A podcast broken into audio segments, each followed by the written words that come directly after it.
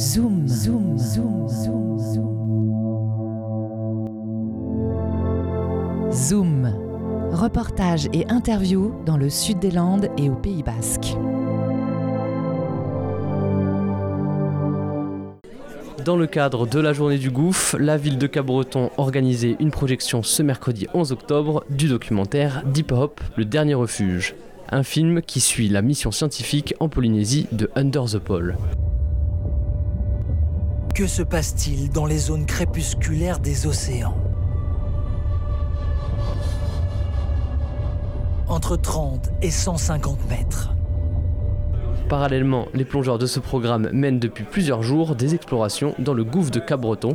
Emmanuelle Perrier-Bardou, une des fondatrices de Under the Pole, était présente à la projection. Notre équipe de plongeurs est là depuis plus d'une semaine, donc avec les plongeurs du gouffre et ça se passe bien. On a, euh, c'est, c'est un petit peu le temps de la science, donc là on déroule un, notre protocole scientifique, des prélèvements, des photos quadras, c'est analysé, ça va partir en labo. Mais d'ores et déjà, ben voilà, on constate qu'il y a une belle, euh, une belle biodiversité comme ce qu'on nous avait annoncé, euh, qu'on répertorie petit à petit. Pendant deux semaines, les membres de Under the Pole vont donc plonger à plusieurs dizaines de mètres pour prélever des échantillons de coraux, des recherches dans le cadre d'une collaboration avec le CNRS pour une mission dirigée par le chercheur Lorenzo Bramonti à l'origine de la notion de forêt animale marine. Lorenzo a, inventé ce terme de forêt animale pour euh, exprimer que sous la mer, euh, comme on trouve des forêts euh, terrestres en surface, à la surface de la Terre, et l'importance qu'elles ont, bah, en fait sous l'eau on va trouver ces mêmes espaces, sauf que à l'inverse d'être constitué d'arbres, ça va être constitué d'animaux, donc de gorgones, de coraux, de coraux noirs, d'éponges. Aujourd'hui on ne sait pas encore si on va trouver une forêt animale marine dans le gouffre. En revanche, ce qui est sûr, c'est qu'il y a une biodiversité, une géologie qui est, spéciale à cet endroit.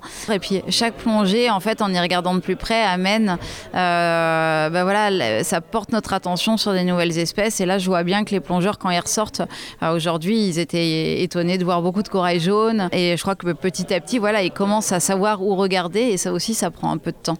Pour Hugo Verlhomme, journaliste, écrivain et initiateur des Journées du Gouffre, accueillir cette première exploration scientifique dans le canyon sous-marin de Cabreton représente un énorme pas en avant pour sa renommée. C'est une synergie extraordinaire parce qu'il faut dire que bon, Nicolas Bidou de Cap Gouffre Exploration a beaucoup travaillé en amont avec eux pour les convaincre, leur montrer que ça valait la peine parce que c'est un investissement. Ils sont quand même six plongeurs pendant 15 jours avec du matériel lourd, euh, avec des camionnettes, etc. Donc il y, y a un vrai travail derrière. Quand j'ai commencé à m'intéresser au canyon, au gouffre, c'était en 2005 et je trouvais aucune information sur le canyon. Et c'est sûr que euh, quand j'ai commencé les journées du gouffre, il y avait très peu de scientifiques à qui on pouvait faire appel ou de plongeurs parce que personne euh, n'y était allé ni ne connaissait. Et au fur et à mesure, les journées du gouffre deviennent des pépinières, des, couveuses d'incubateurs d'idées autour du canyon de l'océan. Leur présence ici, c'est une espèce d'apothéose. Je sais qu'à partir de ces quelques jours qui se passent en ce moment, le canyon ne sera plus jamais le même et qu'il va entrer, euh, va entrer à l'échelon national. Et moi, ce que je voudrais, c'est que ça devienne un vrai patrimoine. C'était Zoom. Reportage et interview dans le sud des Landes et au Pays Basque. Reportage réalisé par Armand Morera, musique du générique Romain Varé. Podcast en ligne sur webradio.fm.